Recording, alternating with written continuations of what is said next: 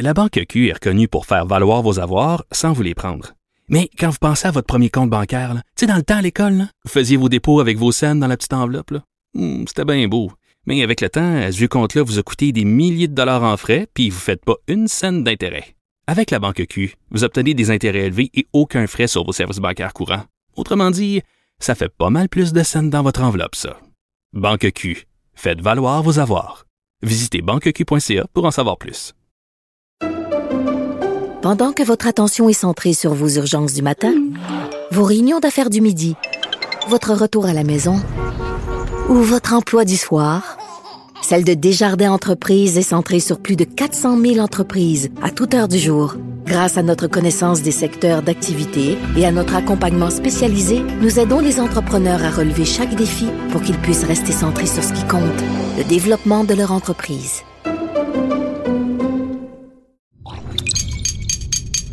Cube Radio. Sophie Durocher. Sophie Durocher. Sophie Durocher. Mon nom est Sophie Durocher. Sophie Durocher. Des opinions éclairantes qui font la différence. Cube Radio. Bonjour tout le monde, bon mardi, bon 1er février, début du mois le plus court de l'année, c'est pour ça que c'est le mois qu'on choisit pour faire ou ne pas faire le défi 28 jours. Écoutez, donc, euh, gym et sport pour adultes euh, réouvriront dès le 14 février et j'entends beaucoup euh, dans les commentateurs, tout le monde dit, ben évidemment les propriétaires de gym le disent, c'est bien de réouvrir les gyms, c'est bon pour la santé, puis c'est vraiment pour la santé mentale, c'est bon pour ce qui se passe entre les deux oreilles. J'aurais aimé beaucoup entendre ça dans la bouche de tous les décideurs, dans la bouche de tous les commentateurs quand on a annoncé la réouverture des salles de spectacle. On vit vraiment dans une société où on pense qu'il y a que en faisant du sport que on va améliorer notre santé entre les deux oreilles. Je m'excuse, mais j'aimerais vraiment qu'on vive dans une société où et les sports et la culture soient mis sur le même pied pour ce qui est de prendre soin de notre cerveau. Quand j'ai vu ça, ces commentaires-là revenir vraiment régulièrement pour la réouverture, pour plaider pour la réouverture des gyms, j'ai poussé un, un petit peu jaloux. Ben voyons donc. De la culture aux affaires publiques. Vous écoutez Sophie Durocher. Cube Radio. Aujourd'hui, on est le 1er février, la première journée du mois le plus court de l'année. c'est parce que c'est le mois le plus court que euh, la Fondation Jean Lapointe a décidé euh, de choisir le mois de février pour le fameux défi 28 jours euh, sans alcool. Ça fait neuf ans qu'on fait euh, ce défi pour ramasser des sous pour euh, la prévention chez les jeunes. Euh, un défi qui est pas toujours facile à relever. On va en parler avec Louis Raymond Maranda, qui est directeur général de la Fondation Jean Lapointe. Monsieur Maranda, bonjour. Bonjour, Madame Durocher. Merci pour l'invitation. Ça fait plaisir. Écoutez, chaque mois de février, ça fait maintenant neuf ans que les gens se lancent ce défi-là. Euh, on peut faire 28 jours sans alcool. On peut aussi euh, avoir différentes variations. Par exemple, pas boire la fin de semaine ou pas boire la semaine. Euh, c'est quoi la formule qui est la plus populaire euh, auprès des gens qui font le défi? Ben, je vous dirais que la, la, la formule est vraiment de faire le 28 jours sans alcool. Là. Les gens se donnent vraiment ce défi-là. Ce qui ressort un peu, c'est Ouais, mais là, qu'est-ce que je vais faire pour la Saint-Valentin puis le Super Bowl? hein? Alors, on leur dit, ben, écoutez, vous avez des alternatives, soit euh, le sans-alcool, qui est très populaire, et euh, ou faire une pause du défi. Je veux dire, il y a- y a- a, pas de police du défi là, qui va vous surveiller, là, à savoir si, euh, c'est un engagement moral qu'on fait avec soi-même pour euh, naturellement euh, faire une pause pour une cause qui est appuyer la Fondation Jean Lapointe dans la prévention envers les jeunes.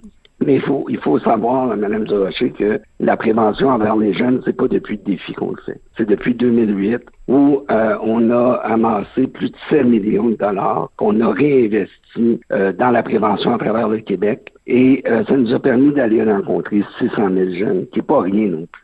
Mais le défi, parce que c'est le mot qui va revenir le plus souvent pendant notre entrevue, le défi quand on parle aux jeunes, est-ce que c'est pas justement de euh, de les mettre en garde contre les dangers de l'alcool à un âge justement où euh, tout dans la société leur dit hey le party ça passe par l'alcool. On regarde des émissions à la télé même des talk shows. Les gens ont toujours euh, un petit verre de vin à la main. Quand on fait la fête ben c'est le champagne c'est le mousseux. Euh, c'est difficile de dire aux jeunes faites attention à l'alcool alors que tout le reste de la société leur dit vous pouvez pas faire le party s'il y a pas d'alcool. Tout un défi ça monsieur Maranda Absolument. Et, ça me rejoint énormément à vos propos parce que, euh, rappelez-vous, ben, en tout cas, peut-être pas vous parce que vous êtes très jeune, mais moi, je me souviens qu'à la télévision, euh, euh, à l'époque, il y avait du noir et blanc en passant. les gens fumaient et buvaient à la télé. Mm-hmm. Après ça, on a eu les gens qui ont arrêté de boire à la télé puis qui fumaient à la télé. Là, maintenant, vous n'avez plus le droit de fumer à la télé, mais vous avez le droit de boire à la télé. Et en effet, il y a une exposition qui est euh, euh, quand même très importante. Puis je vais me permettre de vous dire que euh, moi, j'ai passé à la maison Jean Lapointe il y a 34 ans.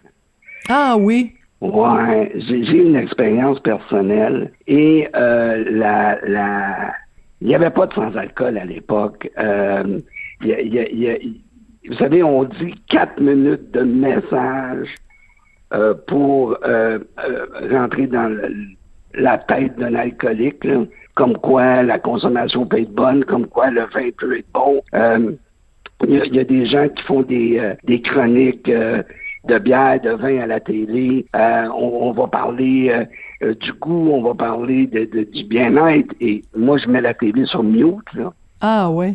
Alors, alors, alors, ça, ça me rejoint. Mais pour revenir au sujet initial de la prévention envers les jeunes, c'est pour ça qu'on est là.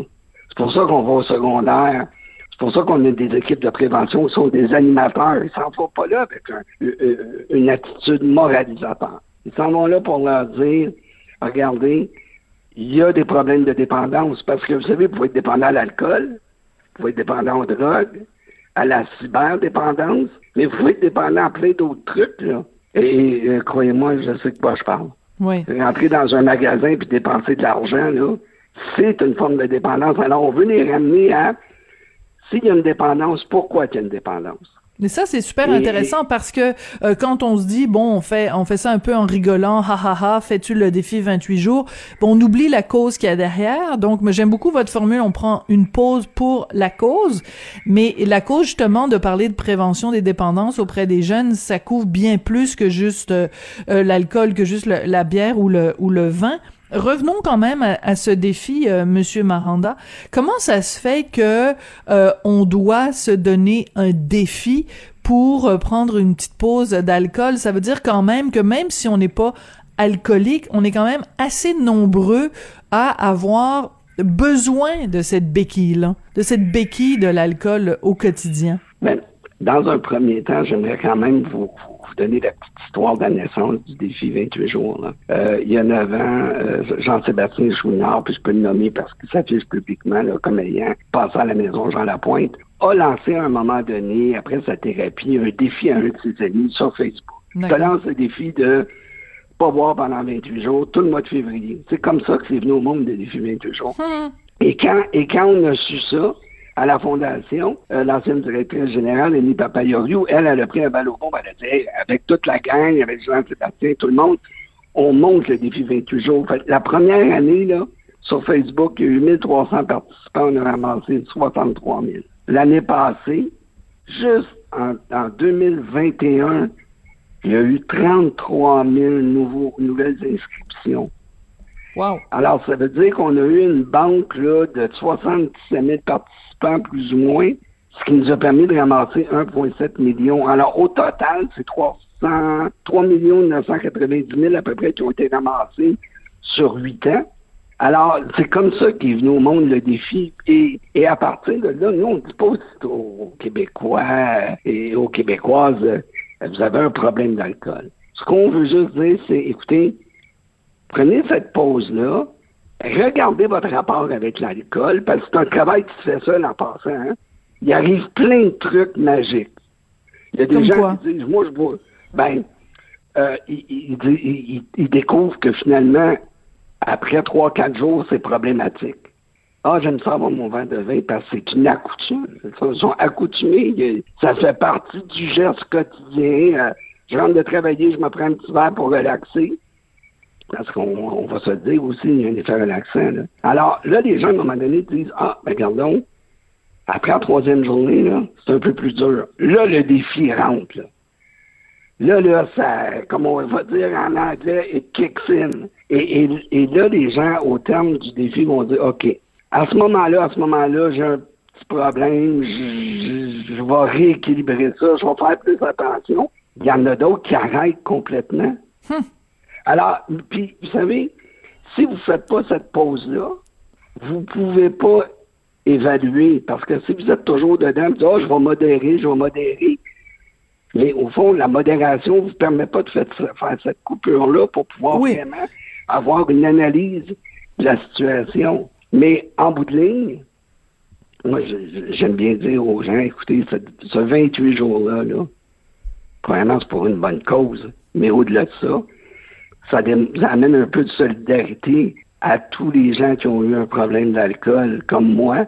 Oui. Moi, ça fait 34 ans que je le fais, ce défi-là. là. Oui, c'est vous, c'est un défi. C'est un défi 365 jours. Écoutez, on va se quitter là-dessus, euh, euh, Louis Raymond Maranda. Félicitations pour vos 34 ans de, de sobriété. C'est très, merci. très impressionnant. Et puis, on va se quitter, si ça vous dérange pas, avec une blague de mon ami Mario Tessier qui a écrit euh, ce matin sur sa page Facebook. Moi, je me fais le défi de passer 28 jours à ne pas faire le défi 28 jours. Je trouve qu'il faut quand même aussi avoir une petite pointe d'humour à travers tout ça. Louis Raymond Maranda, vous êtes directeur général de la Fondation Jean Lapointe. Merci beaucoup. Puis euh, j'aime beaucoup l'idée de le faire euh, en solidarité avec les gens qui, euh, qui, qui font face à ce, à ce, à ce défi-là au quotidien. Merci beaucoup, Monsieur Maranda. Merci, Mme de Rocher. Au plaisir. La Banque Q est reconnue pour faire valoir vos avoirs sans vous les prendre. Mais quand vous pensez à votre premier compte bancaire, tu sais, dans le temps à l'école, vous faisiez vos dépôts avec vos scènes dans la petite enveloppe. là. Hmm, C'était bien beau. Mais avec le temps, à ce compte-là vous a coûté des milliers de dollars en frais, puis vous ne faites pas une scène d'intérêt. Avec la Banque Q, vous obtenez des intérêts élevés et aucun frais sur vos services bancaires courants. Autrement dit, ça fait pas mal plus de scènes dans votre enveloppe, ça. Banque Q. Faites valoir vos avoirs. Visitez banqueq.ca pour en savoir plus.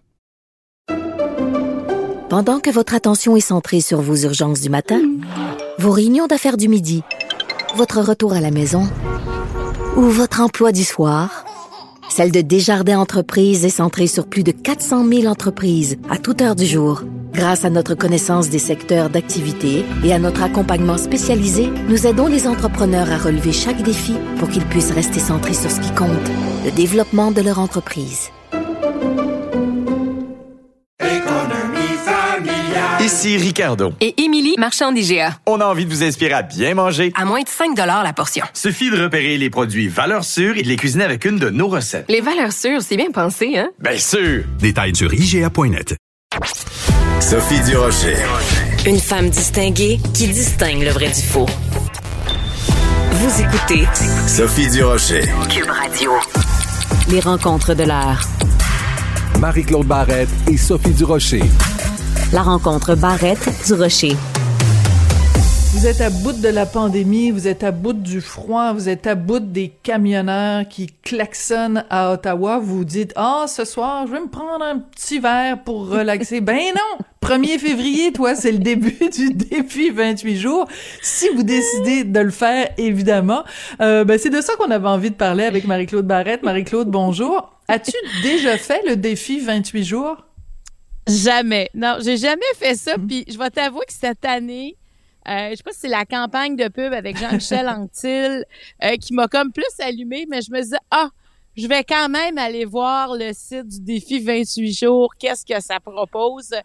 Euh, puis là, il y, a un- il y a une formule du lundi au jeudi. là, je me dis, ah, Ah! peut-être que ça, tu vois, du- il y a du lundi au jeudi, la fin de semaine ou complet. Ça, complet, ça m'intéresse pas du tout personnellement.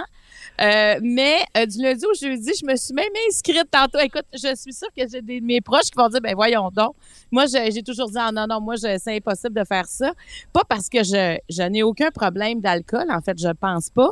Mais j'aime pas, moi, la privation, euh, le, le- le côté, euh, tu sais, euh, il y a comme des règlements invisibles que je m'impose, là. J'ai de la difficulté avec ça dans la vie. Mais là, je me disais, il y a quelque chose, c'est un, c'est un beau défi. puis en même Mhm. temps, je bois pas tant que ça la semaine. Fait qu'on va voir parce que honnêtement, Sophie, J'en avais parlé euh, il y a peut-être deux semaines euh, de Dompter le dragon, qui est euh, un Oui, documentaire. le documentaire qui- d'Ève Salvaille. Oui. Exactement. Puis moi, ça- c'est venu me chercher, tu sais, de voir ces jeunes-là au- à- à- avec une dépendance aussi sévère que l'alcool. Et j'ai fait euh, une émission, mon émission Marie-Claude sur TVA, sur ce sujet-là. Et d'entendre justement Eve, il y avait Eva Avila, puis un humoriste Dave, Dave Godette qui parlait de tout ce que l'alcool physiquement leur a fait, sais, tachycardie, problème de foie. Euh, tu sais, Eva Avila, ils ont dû changer son sang tellement qu'elle était comme contaminée par l'alcool. Wow. Dave Godet, il était très, très malade. Et le médecin spécialiste qui était là disait, euh, vous savez, comme, puis même quand on veut se sevrer de l'alcool, on dur. peut en mourir du Oui. sevrage. Et là, j'étais ben, On en a parlé hier. donc. On en a parlé hier avec un, un, un spécialiste, un, un psychiatre, qui nous disait euh, qu'il fallait faire attention dans notre euh, notre attitude face aux gens qui ont des qui ont des dépendances. Il dit il faut pas confondre une faiblesse morale et une maladie. Ces gens-là sont malades, c'est une maladie. Et en effet, pour l'alcool, c'est euh, le, le, le sevrage peut mener à la mort si c'est pas fait comme il faut. Ah oui, moi j'en revenais pas, puis j'en revenais pas aussi. euh, tu sais, Eva Villa nous raconte qu'elle avait un des plus gros euh, contrats en Asie. Euh, finalement, euh, elle est arrivée là-bas, elle s'est mise à prendre un verre, elle s'est elle, elle s'est ramassée dans un hôpital euh, complètement intoxiquée, euh, dans un hôpital psychiatrique. Alors, tu sais, elle racontait tout ce qu'elle a vécu comme déboire et effectivement, il y a la maladie de l'alcoolisme, mais ça m'a je, me suis mis à penser à l'alcool, à regarder, euh, tu sais, j'ai trouvé sur un site une statistique de, de 2016 qui dit que les Canadiens ont acheté 23 millions d'hectolitres. Ça, c'est 100 litres, un hectolitre de bière dans, dans les magasins selon euh, les données 2016, comme je disais. Ça veut dire que c'est à peu près 214 bouteilles par personne de 18 ans et plus. C'est, c'est quand même énorme. Puis là, ben, je me suis dit, maintenant aussi, il y a la Ben mode oui. euh, des... euh, Attends deux secondes, de- excuse-moi Marie-Claude, parce que bon, je, je fais mes mathématiques là. Il y a 365 jours dans l'année. Donc si Ouais. en moyenne les gens de 18 ans ont consommé 214 litres par année, ça veut dire Ben, c'est des quasiment- bouteilles, c'est des bouteilles. Ah ouais, des bouteilles. euh, OK. Ouais, des bouteilles. Mais, c'est quand même, énorme. ça fait quasiment une bouteille aux deux jours. Ouais. C'est une Ouais, demi-bouteille par jour. OK, c'est beaucoup. Oui, puis là, on a juste la bière, on n'a pas les vins spiritueux là, là-dedans. Là. Euh, donc, euh, ça devient, euh, tu sais, c'est des grosses quantités. Moi, c'est sûr que je me rends compte aussi que, tu sais, moi, j'aime beaucoup les bières, les bières importées. Il y a, le marché se développe, mais en même temps, il y a aussi tout le marché du sans-alcool qui se qui s'est développé beaucoup.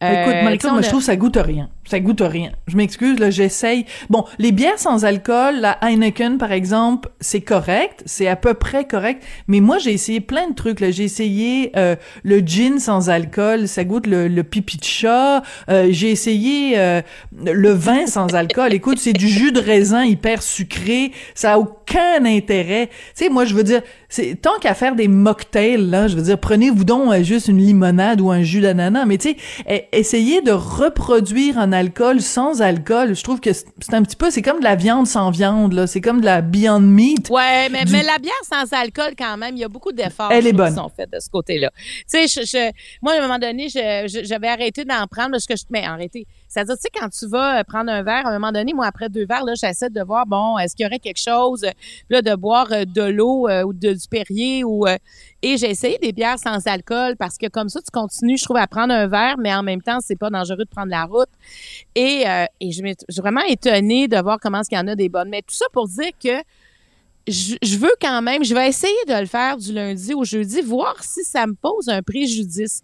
Est-ce que Hmm. j'ai l'impression que pour moi, euh, euh, ma consommation n'est absolument pas un problème, mais finalement, peut-être que, parce que tu sais, on dit quand tu as besoin de consommer, quand tu commences le matin à dire, Mhm. Hey, moi, à soir, là, ça va me faire du bien, je vais prendre mon verre de vin, je vais relaxer. Hey, moi, j'ai hâte en fin de semaine, pas tant de voir mes amis, mais de, on va pouvoir prendre un verre. Tu sais, il y a, y a tout ça dans la tête à un moment donné aussi Tout avec l'alcool.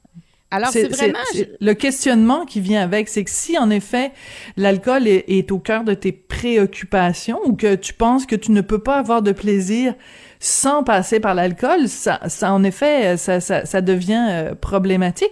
Fait qu'écoute, euh, ben fais-le. Moi, je le ferai pas. Et puis tu nous, dans 28 jours, tu nous raconteras comment ça s'est passé.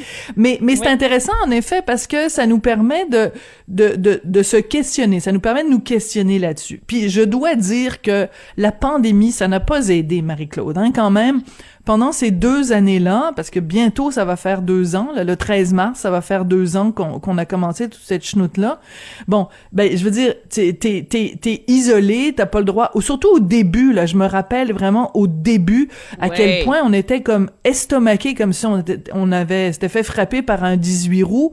On était, on s'attendait tellement pas à ça tout fermait. Euh, on voyait pas du tout, du tout la fin. On voyait pas le jour où il y aurait des vaccins.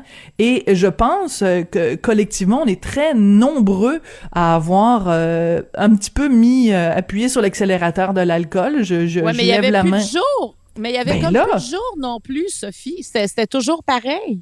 Tout à fait. Oui, tu aurais, ben, ben, moi aussi, là. euh, puis même, euh, moi, les, les enfants étaient à la maison à ce moment-là. Puis euh, je veux dire, il y a des soirs, c'était des soupers pompettes un peu. Je regardais les enfants. Moi, j'allais travailler, mais mais il n'y avait pas d'école. Il n'y avait pas, tu sais, c'était Ben, c'était voilà. des jeunes adultes, dans mes cas. C'est pas des bébés, là, c'était des jeunes adultes qui pouvaient faire ce qu'ils voulaient. Mais je me disais, hey, moi, là, j'étais tellement mal pour eux autres, à voir tout ce qui se fermait devant eux. Je me Mm. disais, ben, si ça peut, mais après ça, bon, ça s'est, euh, après ça, ça s'est tassé. Les cours en ligne sont arrivés. Tu sais, c'est comme ça, on s'est replacé dans toutes ces contraintes-là. Mais effectivement, il y a quand même eu euh, un, un- un- tu sais, un petit lâche, un petit relâchement là-dessus. Alors, quelque chose de ludique comme ça, un défi 28 jours. Puis, puis je tiens à féliciter la campagne euh, que fait euh, Jean-Michel, entre autres, avec, euh, entre, entre autres avec Anouk Meunier. C'est comme ça, on les suit dans, dans ce cheminement-là. Puis j'aime ce côté plus, euh, on fait ça, euh, tu sais, pas pour le fun, mais, mais ça peut apporter une réflexion, mais on fait pas ça non plus pour, euh, c'est pas quelque chose de, tortu, de tortueux. C'est pas quelque ça. chose, là. Euh, on n'est pas dans cet esprit-là, puis il faut quand même le rappeler euh, que l'objectif est de ramasser 1 Oui. million 500 000 pour soutenir le déploiement des programmes de prévention pour les jeunes, pour les sensibiliser, puis combien c'est important. Puis évidemment, là, c'est euh, la Fondation Jean Lapointe qui soutient tout ça, mais, mais c'est, euh, en tout cas, c'est une belle campagne, puis je te, je te ferai un suivi après 28 jours dans quel état. Si tu vois que je deviens de plus en plus grognon, il y avait peut-être un problème finalement avec euh, moi et l'alcool et la semaine. On, assez à suivre. Mais c'est parce que tu vas être grognon seulement du lundi au jeudi, puis le vendredi, Exact. samedi, dimanche, tu vas être de bonne humeur, puis là, le lundi, tu vas redevenir grognon. Alors, à suivre, on va voir qu'est-ce que ça va dire. Le, le, le, le défi grognon, appelons-le comme ça. Ce serait le, le, Ben défi oui, grognon de Marie-Claude. Il demande de lancer ça à des amis. Fait que peut-être que tu recevras une invitation de ma part de, de te joindre à, à mon mouvement. Ah, je pense que la ligne est plus bonne, Marie-Claude. Je pense qu'on va devoir passer à notre prochain sujet. C'est bon, ça. Alors écoute, on va parler du carnaval de Québec parce qu'on sait qu'il y a euh, donc euh, des manifestants du convoi de la liberté qui euh, se dirigent vers Québec. Le carnaval de Québec, en plus, tu sais, il y a une raison pour laquelle il y a un carnaval en plein milieu de, de, de l'hiver au Québec, c'est que on veut lâcher notre fou. Justement, on veut prendre un petit verre de caribou, on veut se promener euh, sur les plaines, on veut. C'est tellement festif, c'est tellement chouette le carnaval. Je peux pas croire qu'ils vont aller en kikiner les gens de, de, de Québec. Moi, ça me, ça me décourage. On est à bout. Tu sais, tantôt, tu as On est à commencé bout. en disant ça. On est à bout. Puis, puis c'est ça. Écoute, là. Là, on- en plus, c'est dehors comme activité. C'est rare les activités comme ça dehors, là, en plein hiver. Et Québec, on le sait, c'est connu, c'est reconnu. Mais là, ça, ça se peut plus, là. Tu sais, le moment donné, c'est qu'il va y avoir de la confrontation à travers tout ça. À Ottawa, il n'y avait rien d'autre de prévu devant le Parlement. Puis déjà, tous les commerces sont fermés. Les, les gens qui vivent là-bas en peuvent plus. Là, ils vont arriver à Québec. Si ça a lieu, évidemment, dans un événement qui est là depuis des années et ça, ça, arrive au même endroit. Donc, on est dans une autre dynamique qu'Ottawa présentement. Là. Et qu'est-ce que ça va donner? Parce que je pense que la majorité silencieuse a comme envie d'être moins silencieuse. Là. Sais, avec tout ce qu'on entend présentement de désinformation, d'agress- d'agressivité aussi, euh, je pense que là, euh, en tout cas, moi, je ne sais pas, là, mais autour de moi, ça commence, on parle de ça, puis on est à bout. On est vraiment tanné. Fait que je pense que cette fameuse majorité silencieuse, euh, tu sais, c'est je, je sais pas ce qui va se passer en fin de semaine ou dans les prochaines semaines, mais mais il y a quelque chose. J'écoutais Éric Duhem aussi qui qui dit, euh, tu sais, qui, qui veut que les gens viennent, que le convoi arrive. Et là, je me dis, mais ouais, où on s'en va là, avec ça? Qu'est-ce, où est-ce qu'on s'en va? Est-ce qu'on vraiment veut lever toutes les mesures sanitaires présentement? Est-ce qu'on va vraiment céder à ça alors que ça fait deux ans qu'on est, qu'on est là-dessus? Puis que peut-être que là, on se dit, on réouvre dans l'espoir. Tu sais, c'est comme là, est-ce que on est, on se sent très très fragile, on est comme sur un fil de fer. Et là, on se dit, mais on veut continuer. On a appris à marcher sur le fil de fer. On devrait être bon pour faire plus long cette fois-là. Mais là, il faut arrêter de venir nous chercher. De... Et en plus, moi, je me dis, qu'est-ce que ça donne comme contamination sur un paquet de monde qui se rassemble, pas de masque? Est-ce que ça va venir encore gonfler nos chiffres? Parce qu'on parle de milliers de personnes. Donc, euh, moi, je je suis pas bien, je vais dire. J'ai l'impression qu'on on, est sous haute tension. Je commence à sentir de l'agitation, de l'agressivité. On a toute notre façon de demander de dire on n'est plus capable, ça fait deux ans, mais il faut quand même penser qu'on qu'on vit en société, puis il faut quand même, je trouve, rester euh, responsable à travers tout ça. Puis là, en tout cas, il y a comme un, je trouve qu'on est sur un terreau très, très fragile, très effrité euh, présentement. Oui, puis regarde, moi je suis évidemment euh, tout à fait d'accord. De toute façon, on est en démocratie, tout le monde a le droit de manifester de façon euh, pacifique, tout le monde a le droit de de de de, de, s'exprimer tout ça. Mais quand je regarde le comportement, et moi il y a deux affaires qui m'ont vraiment choqué euh, dans les dernières heures, dans les derniers jours. À, ben, en fait, trois choses. Premièrement, les gens qui s'en prennent aux journalistes, pour moi c'est inacceptable. Deuxièmement, se promener avec la croix euh, gammée des symboles nazis, c'est inacceptable. Et les espèces de cabochons sans fin qui sont allés euh, harceler des gens d'une soupe populaire, euh, ah une soupe populaire donc qui, qui, qui, donne de la nourriture euh, chaude euh, aux personnes sans-abri à Ottawa. Puis Dieu sait qu'il semble-t-il qu'il y a un gros problème de, de sans-abri, une grande population de sans-abri à Ottawa. Bref, des, des gens, des manifestants qui se sont présentés devant cet organisme-là qui vient en aide aux sans-abri, qui ont exigé qu'on les nourrisse et qui ont harcelé différentes personnes qui travaillent là.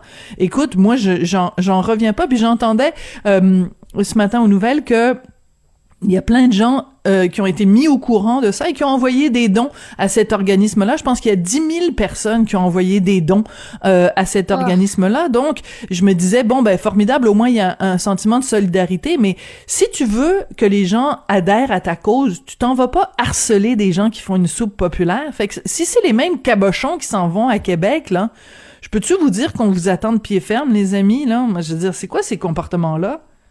Ben, c'est parce que ça, c'est pas homogène, c'est que ça a laissé place à tous ceux et celles qui avaient envie de, de, se laisser aller, de crier, de dénoncer, mais ils dénoncent pas la même chose, ils agissent pas de la même manière. Puis, tu sais, je voyais aussi l'association des camionneurs qui disait on n'est pas tous comme ça, tu sais. Ben oui. Ceux qui sont pas là disent nous on a eu au contraire depuis deux ans euh, c'est comme si notre réputation s'est embellie parce que bon, on est ceux qui transportons euh, les denrées, qui transportons ce qu'on a de besoin et tout à coup, on passe comme de héros à zéro avec ce qu'on entend. Donc, il y en a beaucoup qui souffrent, mais c'est un amalgame parce que quand on entend ça, euh, ils viennent pas tous de la même endroit, ils n'ont pas tous les mêmes revendications, mais il y a quelque chose en commun, ça vient nous chercher. C'est agressant à la longue d'entendre qu'on s'est fait vacciner pour rien, qu'on fait tout pour rien, puis, puis en même temps, euh, ils sont incapables de comprendre, on dirait, les statistiques quand tu regardes ce qui se mm. passe dans les hôpitaux par rapport aux non-vaccinés, mais, mais ça, c'est comme peine perdue. Puis, tu sais, en même temps, dans la vie courante, là, on est, on est dans nos maisons, on fait du télétravail, peu importe. Mais là, à travers tout ça, il y en a plein qui attendent un appel pour un traitement, pour une opération depuis des mois. Alors, ces gens-là, imagine dans quel état d'esprit ils sont. Moi, je pense aussi à nos jeunes. Moi, je me demande combien de jeunes feront leur demande à l'université à la fin du mois, parce que ça, c'est la cohorte qui a commencé l'université en télétravail. Et moi, j'ai une fille qui en fait partie, et il y a plein de ses amis qui n'ont pas fini le cégep mm. parce qu'ils ont pris, ils ont, ils ont, abandonné des cours parce que c'était trop difficile en télétravail. Et j'ai hâte, en, télétravail, ben oui, en télétravail à la maison. En virtuel, oui. Eh, ouais, c'est ça. J'ai hâte de savoir qu'est-ce que ça va donner. Excellent. Il y en a d'autres sais, ça, là, je veux dire, ça, ça fait une différence. Là. Il y en a plein qui l'auraient fait en deux ans et finalement, c'était beaucoup trop difficile. Et il y a aussi, tu sais, tous ceux et celles qui, ont, qui cherchent à avoir accès à une première propriété qui n'y arrivent pas parce que c'est beaucoup trop cher. Il y a des employeurs qui veulent offrir des services, qui manquent d'employés, ils savent plus quoi faire pour en trouver. Je veux dire, on n'est pas dans une période où le train va à haute vitesse présentement. Il y a beaucoup d'arrêts dans ce train-là. Il y a beaucoup de choses qui ne vont pas bien. Et, je pense qu'on on est tous usés après deux ans. Et, et c'est puis là, on arrive au, comme à peut-être un moment où on peut avoir de l'espoir. Puis il y, a ça qui arrive, qui vient, qui vient nous chercher. Donc, je trouve que c'est dur de se calmer. Et peut-être que le carnaval de Québec aurait été un endroit qui aurait fait du bien à bien du monde. Et peut-être que ça va arriver, on va voir. Mais il reste que si les le convoi arrive là-bas, je trouve que c'est une grosse jambette dans la paix sociale. Oui, et moi, juste une chose, les gens du convoi de la liberté, ne touchez pas à Bonhomme Carnaval. On va se quitter là-dessus. Merci beaucoup, Marie-Claude. Merci, Sophie. Bye-bye. J'ai hâte de voir si t'es grognonne demain matin ou pas. Allez, bye-bye. Ah, peut-être. On va, on va tous découvrir ça ensemble. à demain. La Banque Q est reconnue pour faire valoir vos avoirs sans vous les prendre. Mais quand vous pensez à votre premier compte bancaire, tu sais, dans le temps à l'école, vous faisiez vos dépôts avec vos scènes dans la petite enveloppe. Là. Hmm, c'était bien beau. Mais avec le temps, ce vieux compte-là vous a coûté des milliers de dollars en frais, puis vous ne faites pas une scène d'intérêt. Avec la banque Q, vous obtenez des intérêts élevés et aucun frais sur vos services bancaires courants. Autrement dit, ça fait pas mal plus de scènes dans votre enveloppe, ça. Banque Q, faites valoir vos avoirs. Visitez banqueq.ca pour en savoir plus. Pendant que votre attention est centrée sur vos urgences du matin, vos réunions d'affaires du midi, votre retour à la maison ou votre emploi du soir, celle de Desjardins Entreprises est centrée sur plus de 400 000 entreprises à toute heure du jour. Grâce à notre connaissance des secteurs d'activité et à notre accompagnement spécialisé, nous aidons les entrepreneurs à relever chaque défi pour qu'ils puissent rester centrés sur ce qui compte, le développement de leur entreprise. Ici Ricardo. Et Émilie, marchand d'IGA. On a envie de vous inspirer à bien manger. À moins de 5 la portion. Suffit de repérer les produits valeurs sûres et de les cuisiner avec une de nos recettes. Les valeurs sûres, c'est bien pensé, hein? Bien sûr! Détails sur IGA.net. Avertissement. Cette émission peut provoquer des débats et des prises de position pas comme les autres. Vous écoutez Sophie Durocher. Qu'est-ce que Neil Young, Johnny Mitchell et Gilles Vigneault ont, ont en commun? Ben, les trois se sont retirés euh, de la plateforme Spotify. En tout cas, ont retiré leur musique du catalogue de Spotify. Pourquoi? Ben, c'est pour se dissocier d'un monsieur qui s'appelle Joe Rogan, qui a un balado sur Spotify et qui, au cours des dernières semaines, a euh, diffusé à plusieurs reprises des informations douteuses, disons, euh, euh, au sujet des vaccins, au sujet des mesures sanitaires. Donc, pour se dissocier de ces propos-là, ces trois artistes-là ont décidé de retirer leur musique euh, de Spotify. Euh, au cours des derniers jours, des dernières heures, donc Joe Rogan a dit bon, je m'excuse s'il y a des gens que j'ai pu offenser. Les actions de Spotify qui avaient baissé ont repris un petit peu du poil de la bête. Bref, pour parler un petit peu de tout ce que c'est cette machine-là de Spotify et aussi des alternatives, on va parler de tout ça avec Marc-André Laporte qui est directeur principal de Cube Musique. Bonjour Marc-André. Bonjour Sophie. Ça fait plaisir à Cube de parler de nos collègues de Cube Musique. Oui, On fait partie de la même de la même grande machine. Euh, comment ça se passe quand un artiste euh, est présent sur une plateforme comme Spotify? Et qu'est-ce qui se passe quand l'artiste se retire de la plateforme? Bonne question. Euh, premièrement, pour que ce soit euh, rapide et simple, l'artiste doit détenir son catalogue ou être en accord avec euh, la maison disque qui détient son catalogue pour que la musique puisse être retirée. Donc on parle euh, de Neil Young, on parle de Johnny Mitchell, mais il y a quand même d'autres artistes qui ont essayé dans la dernière semaine de retirer leur catalogue. Ah, oui. On pense ici à David Crosby qui euh, lui était dans un super groupe là, dans le temps Crosby, Crosby, Stills, Nash, Nash. bon, Ouais. qui lui a dû vendre son catalogue en début de pandémie Non. parce que euh, pas de tournée, moins de revenus, ainsi de suite. Euh, il n'est pas en mesure en ce moment de retirer son catalogue de Spotify parce que ce n'est plus sa Hmm. propriété.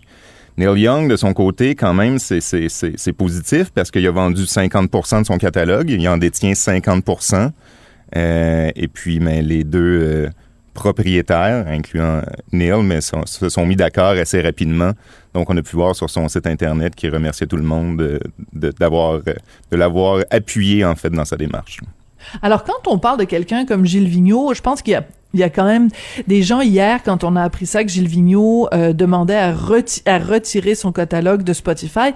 Je pense qu'on a quand même été quelques-uns à avoir un petit sourire en coin en se disant, ben, je pense pas qu'il y a grand monde dans le fin fond de l'Arkansas qui écoute euh, la danse à Saint-Dillon de Gilles Vigneault, mais quand même c'est plus la, symbolique en fait Marc-André quand un artiste dit moi je ne veux plus être sur votre plateforme, il y aura pas une grosse incidence financière mais c'est le geste qui est symbolique qui est important derrière ça. Absolument, je pense que c'est une question de valeur. Les créateurs fournissent le contenu à une plateforme comme Spotify, donc euh, on, on, on le droit Certains ont le luxe aussi. C'est pas tout le monde qui pourrait hum, dire, moi, je veux retirer, je veux retirer mon, mes chansons. Si je reviens rapidement à Neil Young, c'était 60% de ses revenus sur les plateformes d'écoute en continu provenaient de Spotify.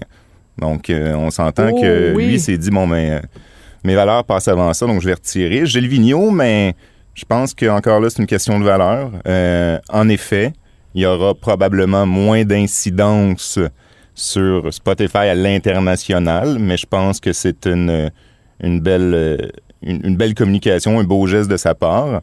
Euh, voir à quel point c'est pesant. On a vu que ça s'est retiré assez rapidement quand c'était Neil Young, quand c'était Johnny Mitchell. Euh, j'ai regardé ce matin, Gilles Vigneault était toujours sur Spotify, donc à voir la, la vitesse à laquelle l'entreprise va, va réagir à, à sa demande. Mais je pense que euh, c'est une entreprise suédoise, je pense, euh, Spotify. Alors euh, peut-être que le, temps que le message se rende jusqu'à la Suède, puis qu'ils ont dit, tu sais, quand on leur dit Neil Young, ils savent qui c'est, mais quand on leur dit Gilles Vigneault, ils disent Giles Vigneault? Exactement. Who's that guy? peut-être. à Cube Musique, évidemment, on peut entendre la musique de, de, de Gilles Vigneault. dans quelle mesure, Marc-André, selon vous, selon votre expérience, ce genre de, de événement-là peut avoir un impact? C'est-à-dire, est-ce que, d'après vous, il devrait y avoir d'autres artistes québécois qui euh, suivent la, la, la, tendance, disons, de, de Gilles Vigneault? Je pense surtout à la jeune génération. Je pense, mettons, euh, une jeune, mettons, comme Charlotte Cardin, qui chante en plus en anglais. Elle, là, si elle se retire de Spotify, ben, elle a plus de revenus, elle est plus capable de payer son loyer, elle va manger du craft dinner pendant un méchant bout, là c'est délicat. C'est comme je le disais tantôt, c'est le luxe de pouvoir le faire.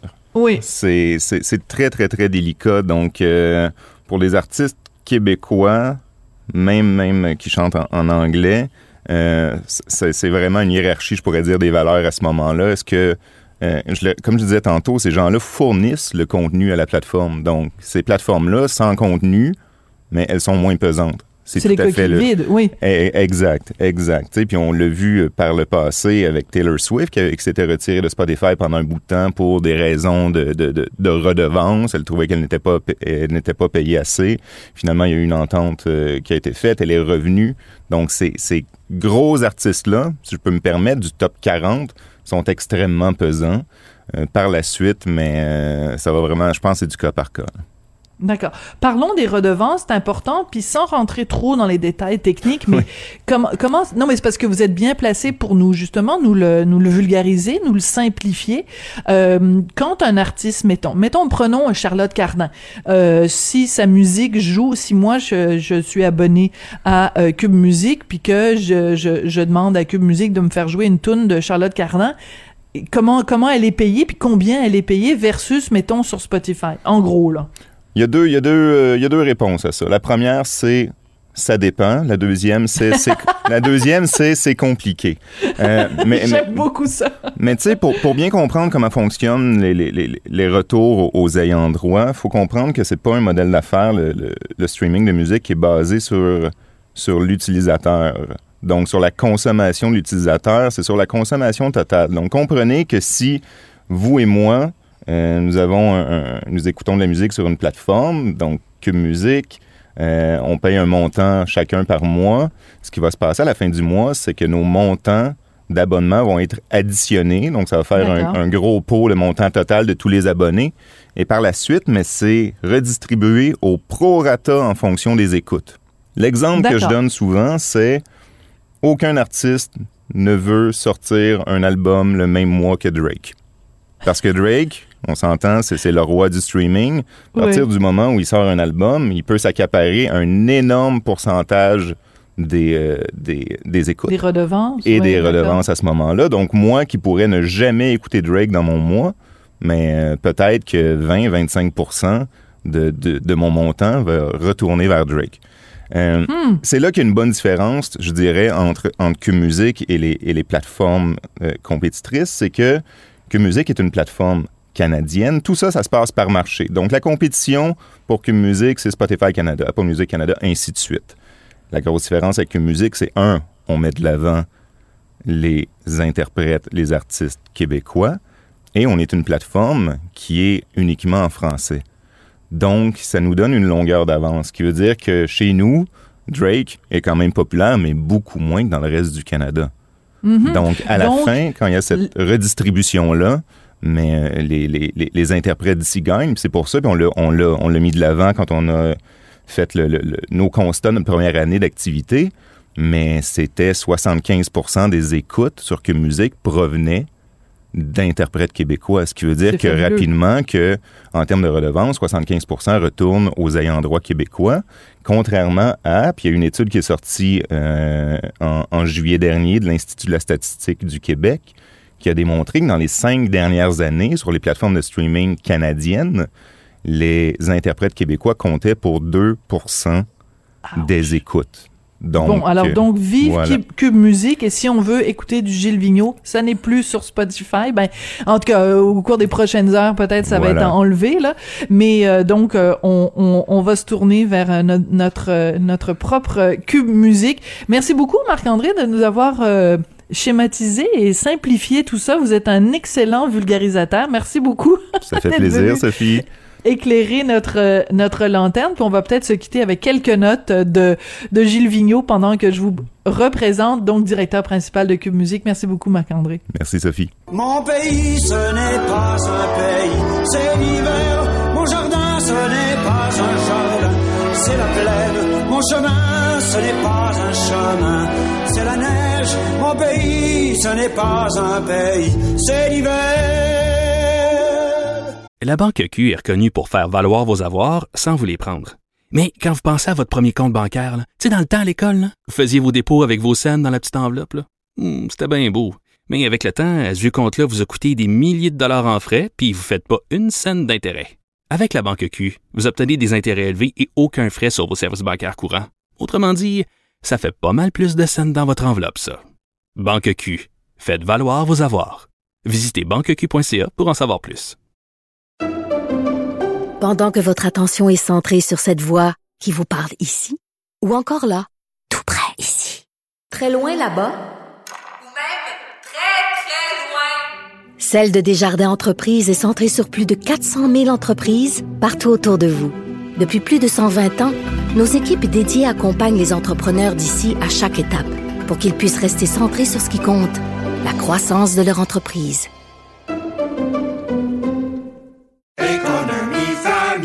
Ici Ricardo. Et Émilie, marchand d'IGA. On a envie de vous inspirer à bien manger. À moins de 5 la portion. Suffit de repérer les produits valeurs sûres et de les cuisiner avec une de nos recettes. Les valeurs sûres, c'est bien pensé, hein? Bien sûr! Détails sur IGA.net. De la culture aux affaires publiques. Vous écoutez Sophie Durocher. Cube Radio.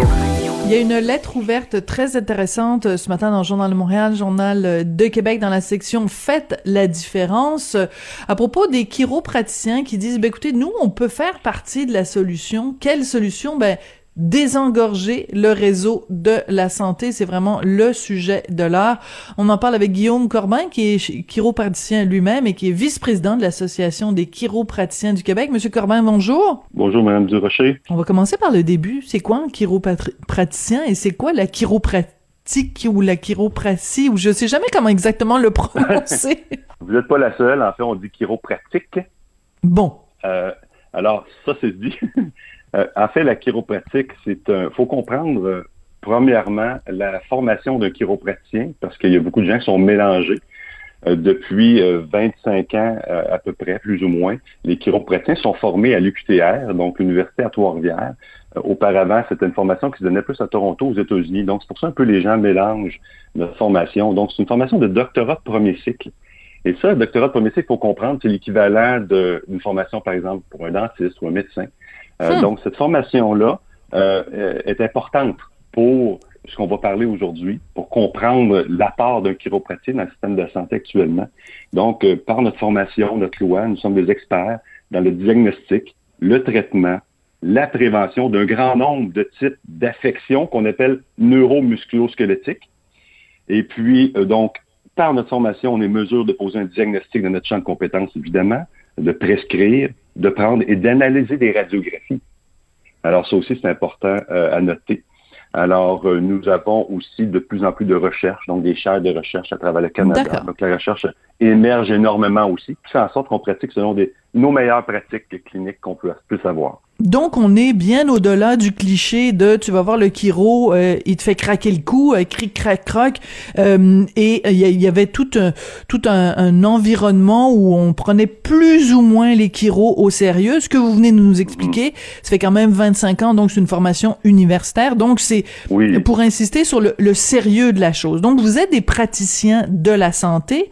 dans cette lettre ouverte que vous, que vous publiez ce matin, vous dites, ben nous, on peut jouer notre rôle euh, pour aider à délester dans le domaine de la santé? Qu'est-ce que vous proposez concrètement qui, qui pourrait venir euh, aider à désengorger le système?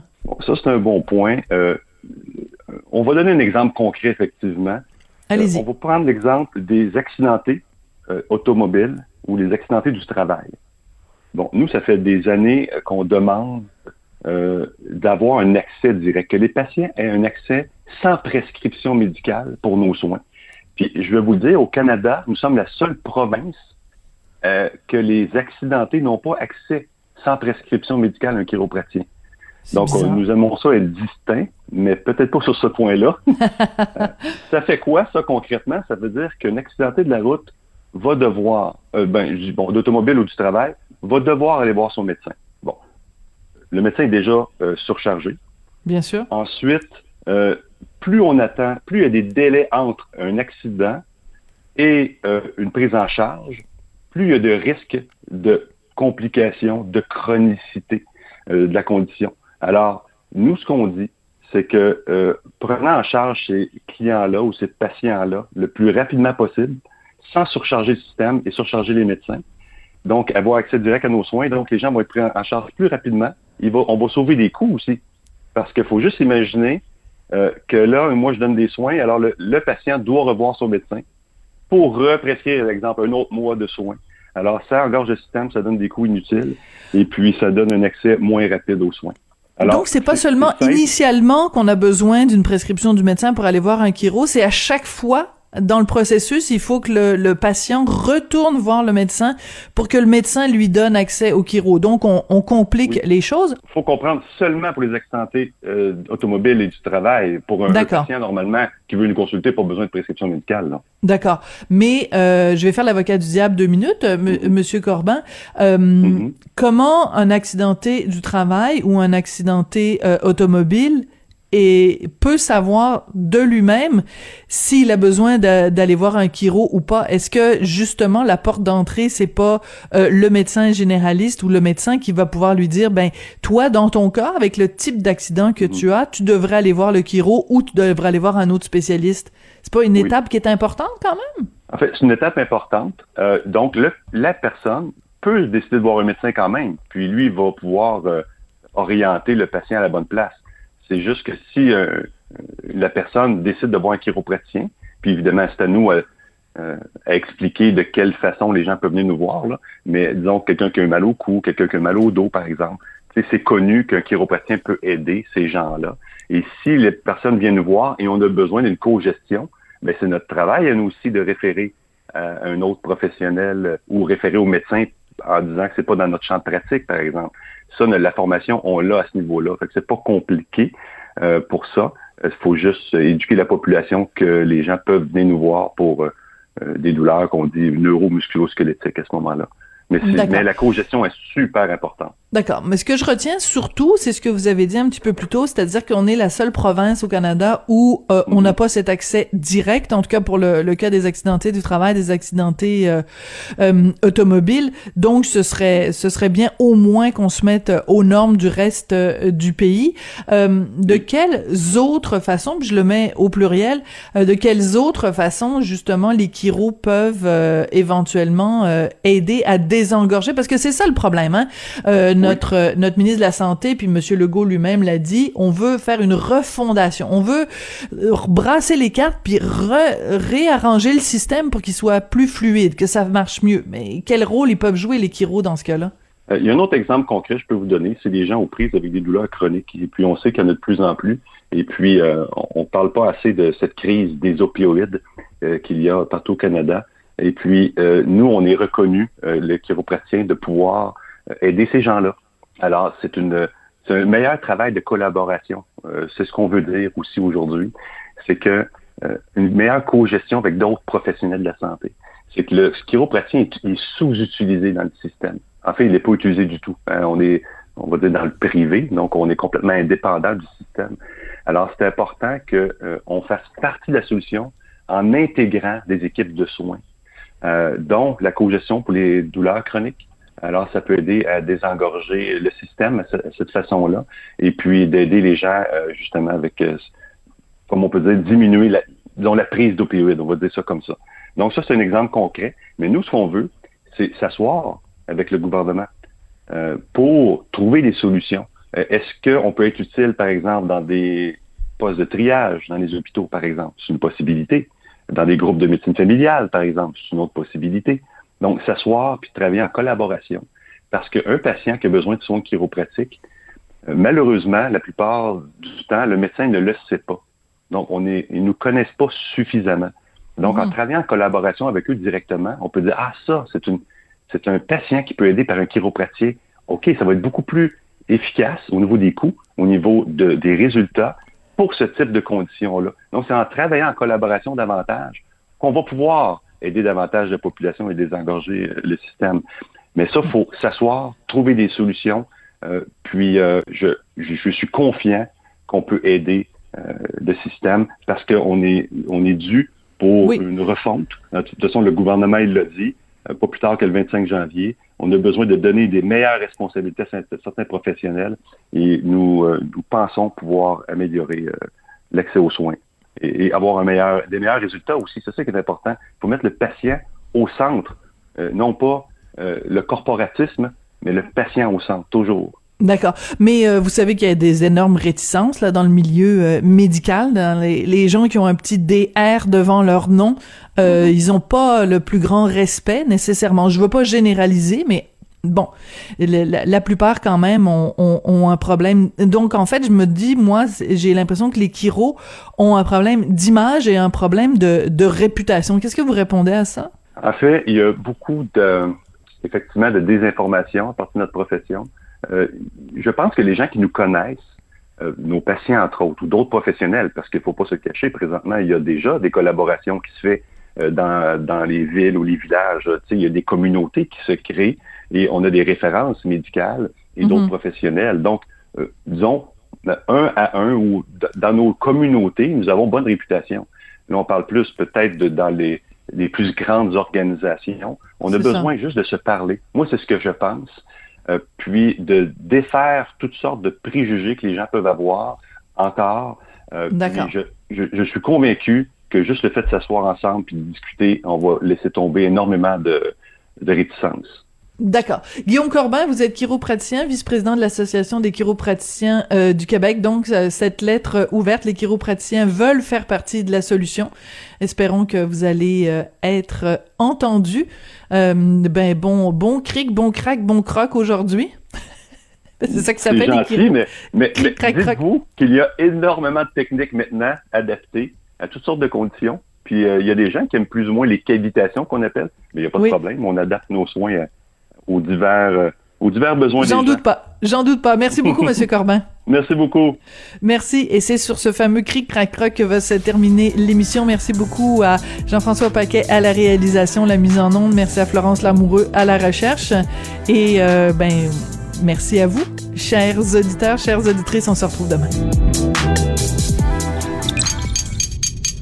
Cube Radio.